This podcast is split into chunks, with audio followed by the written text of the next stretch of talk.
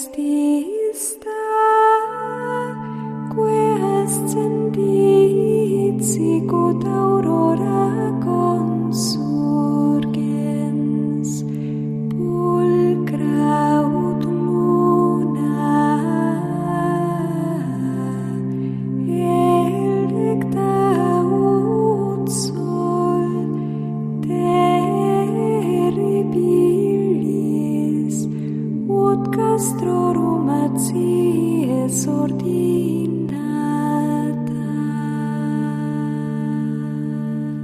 Comienza Sor Ángela María, Madre y Maestra, dirigido por el Padre Sebastián Moreno.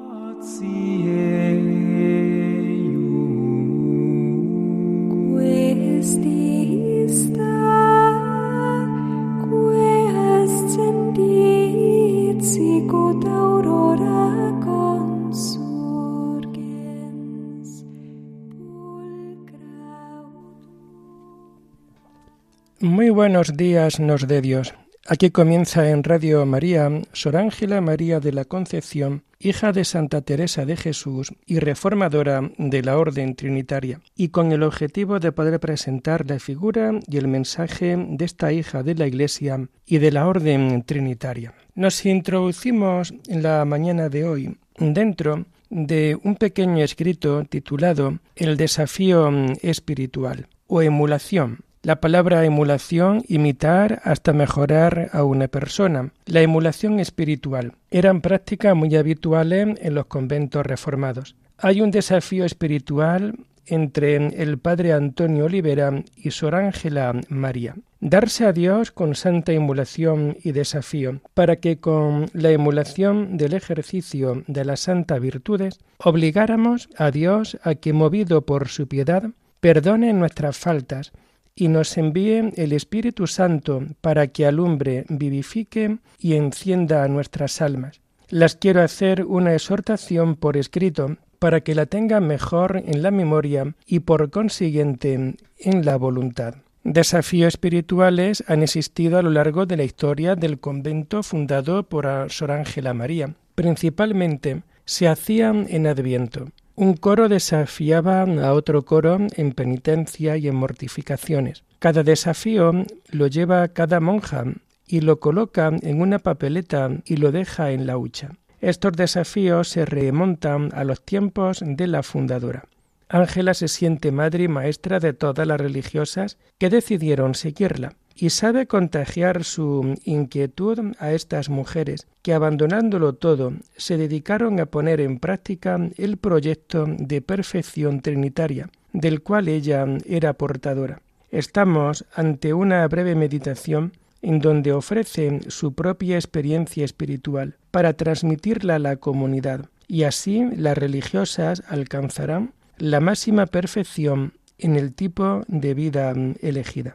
Esta pequeña obra ocupa el espacio de diez cuartillas. Está escrita entre los años 1682 y 1684, al comienzo de la fundación del Toboso. El contexto es la preparación de la fiesta de Pentecostés. Exhorta a vivir en caridad perfecta para recibir la llegada del Espíritu Santo. Ángela, como madre, llama a la comunidad como sus hijas de las que se siente orgullosa. Exhorta a vivir en la santa perfección y para ello hay que practicar las virtudes como camino para llegar al Padre Eterno y gozar, aún en esta vida, de algunos beneficios de la eternidad. Con sencillez expone los fundamentos de la vida religiosa contemplativa y recomienda practicar dos virtudes, la humildad, base y fundamento del edificio espiritual, y la negación de sí misma,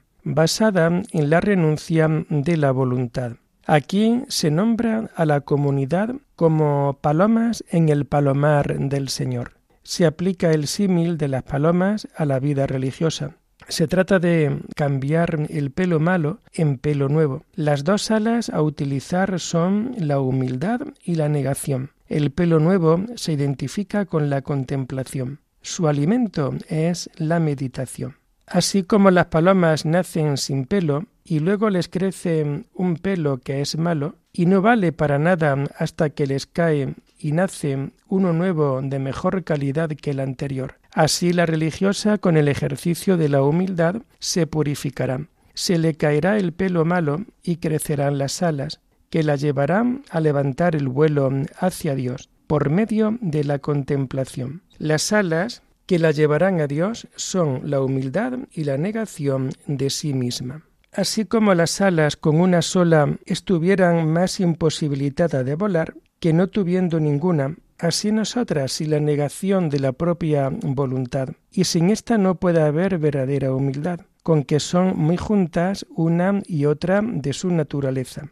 Estas dos soberanas virtudes, pues, ¿quién podrá practicar la de la humildad sin la de la negación? ¿Y quién la de la negación sin la humildad? Y desde esta alegoría Sor Ángela recomienda que se empiecen con pequeños vuelos de espíritu para aprender a volar, pues el alma después de cada vuelo debe volver a su nido, procurando la mortificación de los sentidos y examinando qué es aquello que tiene que vencer. Lo que se pretende es el camino de perfección, y sólo aquellos que saben vencerse son los que llevan la victoria. También Sor Ángela nos dice que la religiosa debe negarse a todo lo que no sea Dios.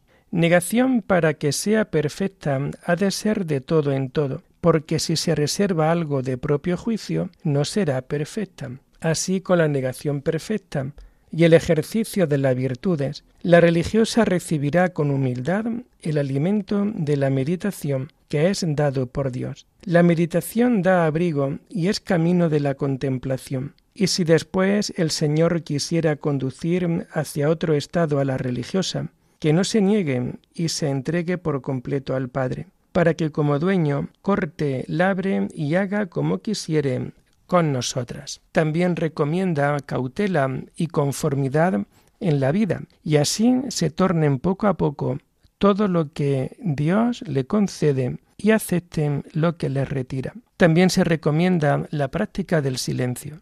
Conviene mucho guardar el silencio, porque está escrito que en el mucho hablar no faltará pecado. El silencio y la esperanza será nuestra fortaleza. Así la religiosa trinitaria Recoleta será la paloma que levantará el vuelo al Padre, agitando la sala de la humildad y de la negación de sí practicando el silencio y purificando el corazón con la práctica de la oración, como así lo practicó Ángela María en su propia vida.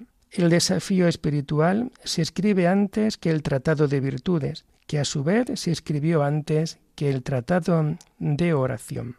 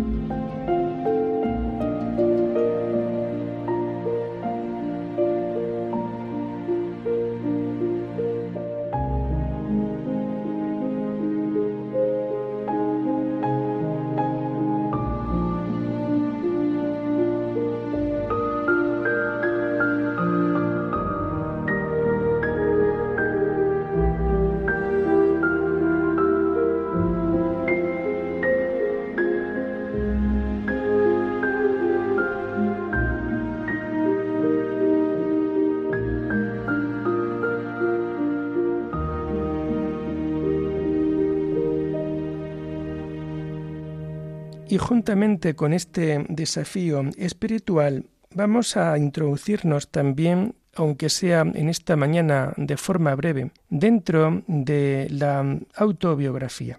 El año de 1672 recibió este mandato de su confesor estando en las Trinitarias de Medina del Campo. Ella va a contar su propia experiencia y los acontecimientos de su vida el día de San Pedro de 1672, por mandato de su confesor. Le supone un gran esfuerzo y sólo lo hace por obediencia. pero quedó interrumpido porque sus papeles fueron objeto de curiosidad por parte de unas hermanas de Medina del Campo, que dieron a conocer su contenido dentro y fuera de la comunidad, lo que le supuso un gran disgusto a Sor Ángela, que era trinitaria en esa comunidad. Posteriormente, estando en el Toboso, de nuevo recibe el mandato de escribir comenzando el 2 de agosto de 1681, y lo hace por obediencia y glorificar al Señor, pero se vuelve a interrumpir para volver a reanudarlo definitivamente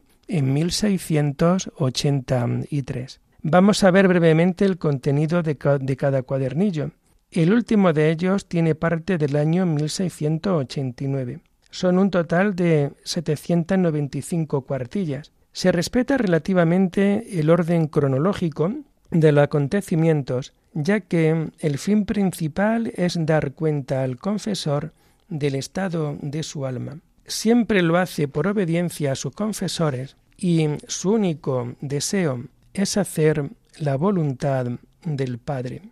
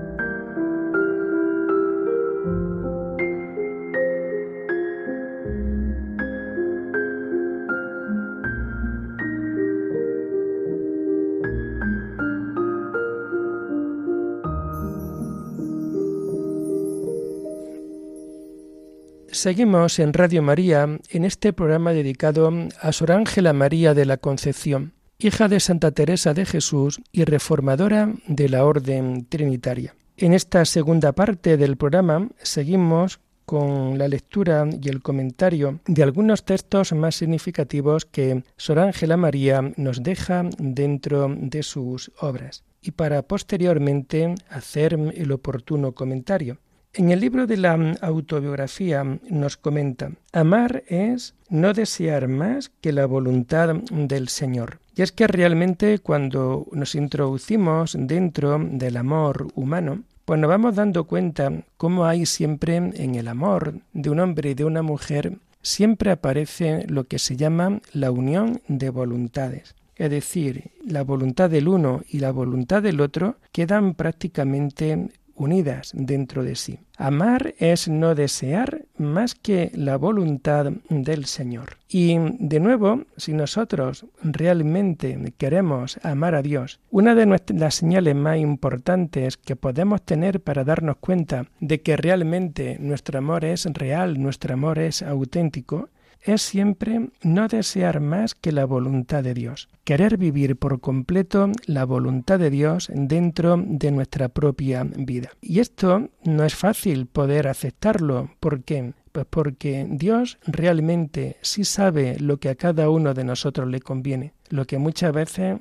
al contrario no ocurre. Es decir, muchas veces somos nosotros los que interiormente no sabemos aquello que mejor nos puede convenir. Pues en esta mañana, Ángela María de la Concepción nos vuelve a recordar Amar es no desear más que la voluntad del Señor. Qué importante esto. No desear más que la voluntad del Señor. Ojalá que también nosotros, como prueba de nuestro amor a Dios, lo podamos vivir en este contexto, de no querer nunca desear más que la voluntad del Señor dentro de nuestra vida. También en el libro de la autobiografía nos comenta Sor Ángela María. Ando todos estos días sin que en mí tenga cabida otra cosa que amar a aquel que todo es amor. Y daros cuenta, si en el párrafo anterior veíamos cómo el amor va unido a la voluntad, en donde la voluntad de Dios es también nuestra voluntad,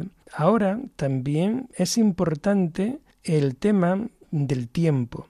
Ando estos días sin que en mí tenga cabida otra cosa que amar a aquel que todo es amor. Esto también es importante dentro del pensamiento de Ángela María, pero también para dentro de nosotros mismos. ¿Por qué? Pues porque nos damos cuenta cómo en el amor, el amor todo lo quiere, el amor todo lo requiere, el amor todo lo necesita. Y por tanto ella no da otra cabida más que la que es amar a aquel que es todo amor. Amor con amor se paga. Allí donde no hay amor, tú pon amor y sacarás amor, no diría San Juan de la Cruz. Y hoy, en esta mañana, Ángela María nos dice no dar otra cabida a cosa alguna que no sea sino amar al que es todo amor. Por tanto, amor con amor se paga. Y nosotros pues tenemos que saber experimentar esto dentro de nuestras propias vidas. Amar a aquel que es todo amor y no dar cabida a otros amores de segunda, a otros amores de tercera. Si de verdad tú te sientes con ansias como diría San Juan de la Cruz, en amor es inflamada. Si tú realmente quieres de tu vida, pues que ella se una por completo a Dios, pues mira, no des cabida a nada, a otra cosa, sino tan solo de poder amar al que es siempre todo amor. También nos comenta Ángela María de la Concepción lo siguiente. Con gran consuelo de mi alma, fe y confianza, pedí al Señor el don de amar puro y desnudo. Y de nuevo nos volvemos a encontrar con esta gran realidad de hasta dónde llega el interior de esta religiosa. Con gran consuelo de mi alma, con fe, con confianza. Cuando de verdad nosotros nos acercamos a Dios en esta perspectiva, esta perspectiva de consuelo, de fe, de confianza, Dios siempre nos va a dar todo aquello que nosotros más necesitamos. Le pedí al Señor el don de amar puro y desnudo, el don de amar puro y desnudo.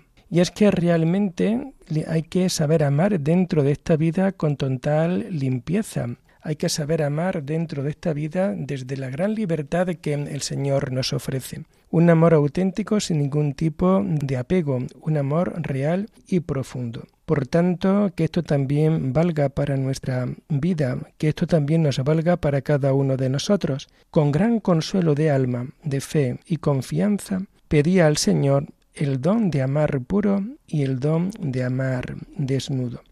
Un poco más adelante, en el libro de la mm, autobiografía nos comenta, ¿qué más vida que gozar del amado? ¿Y qué más muerte que quedar el alma herida de su amor y con vida? Y creo que de nuevo la hermana mm, Ángela María de la Concepción viene a sorprendernos dentro de su sentido agudo que tiene en torno mm, al amor. ¿Qué más vida que gozar del amado? Y es que realmente eso es lo que quiere un alma, poder gozar de la vida, poder gozar dando vida siempre del amado.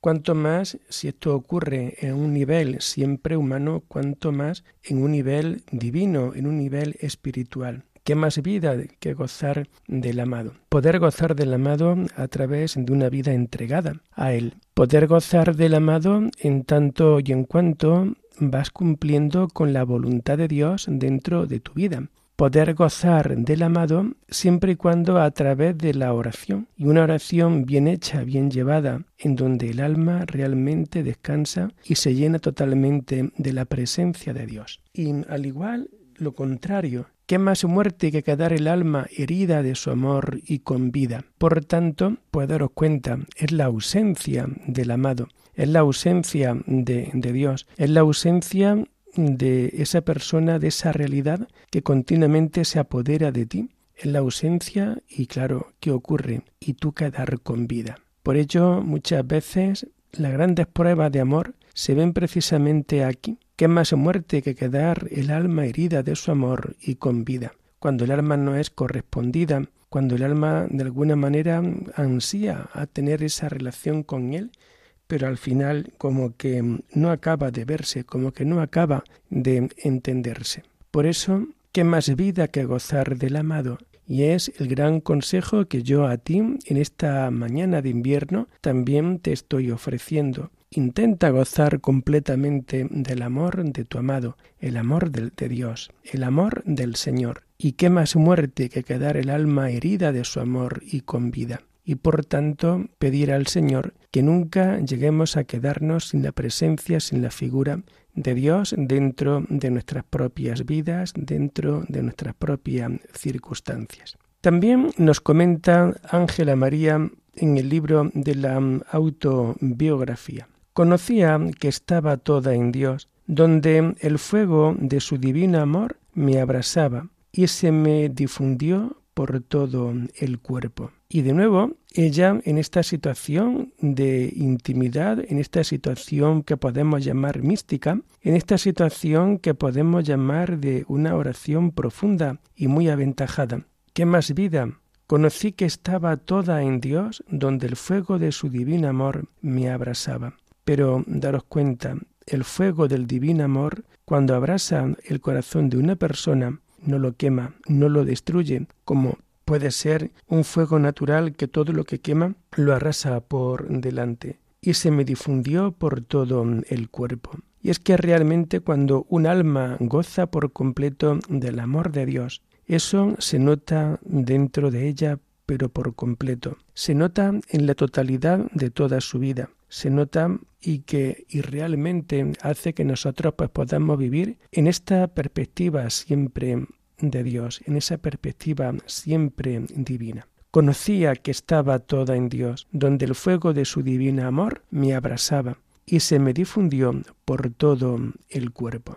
Y también un poco más adelante, también en el libro de la autobiografía, nos comenta Sor Ángela María de la Concepción. Ama y parécele que no ama, goza y cree que no goza, padece y se le hace muy poca cosa, porque todas son ansias de amar y de padecer por el amado, porque todas son ansias de amar y padecer por el amado. Y qué gran verdad, Ángela María, en este número también del libro de la autobiografía. Ama y le parece que no ama. Daros cuenta, cuando realmente está amando. Goza y cree que no goza, cuando realmente está gozando. Padece y se le hace muy poca cosa, ¿eh? daros cuenta. Y se está padeciendo de verdad y parece como que no padece. Porque todo esto, amor, gozo y padecer, todas estas cosas son ansias de amar y de padecer por el amado.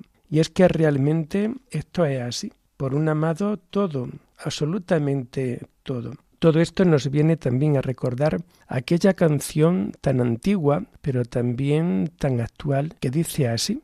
Quien no sabe de penas en esta vida no sabe de amores, porque las penas son el traje de los amadores. Y es que realmente el amor se vive en esta perspectiva. Ama y le parece que no ama. Goza y creen que no goza padece y se le hace muy poca cosa, porque todo esto son ansias de amar y padecer por el amado. Es un padecer siempre dulce, es un padecer siempre en esta perspectiva de querer ser correspondido dentro del amor. Por tanto, otra realidad importante dentro de la vida de Ángela María de la Concepción. Y lo último que vamos a comentar en esta mañana lo encontramos también en el libro de la autobiografía. Me hallé recogida en el olvido de todo, solo amando en acto sencillo de fe a Dios. Y de nuevo también esto nos viene a recordar esta cita del libro de la autobiografía nos viene a recordar también la gran suma de perfección de San Juan de la Cruz, olvido de lo criado, memoria del Criador, atención a lo interior y estarse amando al amado. Y es que realmente, daros cuenta, me hallé recogida en el olvido de todo, en la oración, en el amor, en la presencia de la divinidad, me hallé recogida en el olvido de todo, solo amando en acto sencillo de fe a Dios. Estarse amando al amado, solo amando en este acto sencillo de fe a Dios. Aquí es donde tenemos que llegar en nuestra oración. Es lo que nosotros podríamos llamar también como esa situación de matrimonio místico, del matrimonio espiritual, en donde nos encontramos esa unión de voluntades. La voluntad de Dios se hace una con tu voluntad, pero también tu voluntad también se hace única con la voluntad de Dios. Me hallé recogida en el olvido de todo y realmente en esta vida, cuando se goza del amor de Dios, cuando una persona tiene esa experiencia íntima, profunda, transformante del amor de Dios dentro de la vida, oye, pues solamente amando en un acto de fe, ahí vas a encontrar la gran paz, la gran alegría, la gran felicidad dentro de tu propia vida. Pues queridos hermanos, lo vamos a dejar por hoy y les invito ya desde ahora a seguir conociendo a Ángela María de la Concepción en el próximo programa que tendremos, si Dios quiere, el lunes próximo. Alabada sea la Santísima Trinidad, sea por siempre bendita y alabada. Pues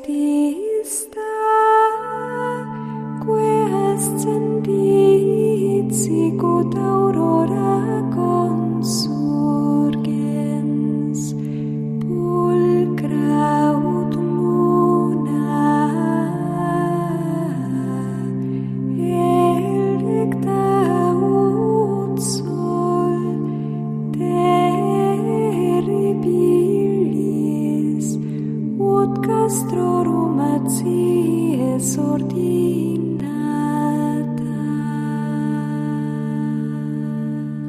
Escuchado en Radio María Sor Ángela María, Madre y Maestra, con el Padre Sebastián Moreno.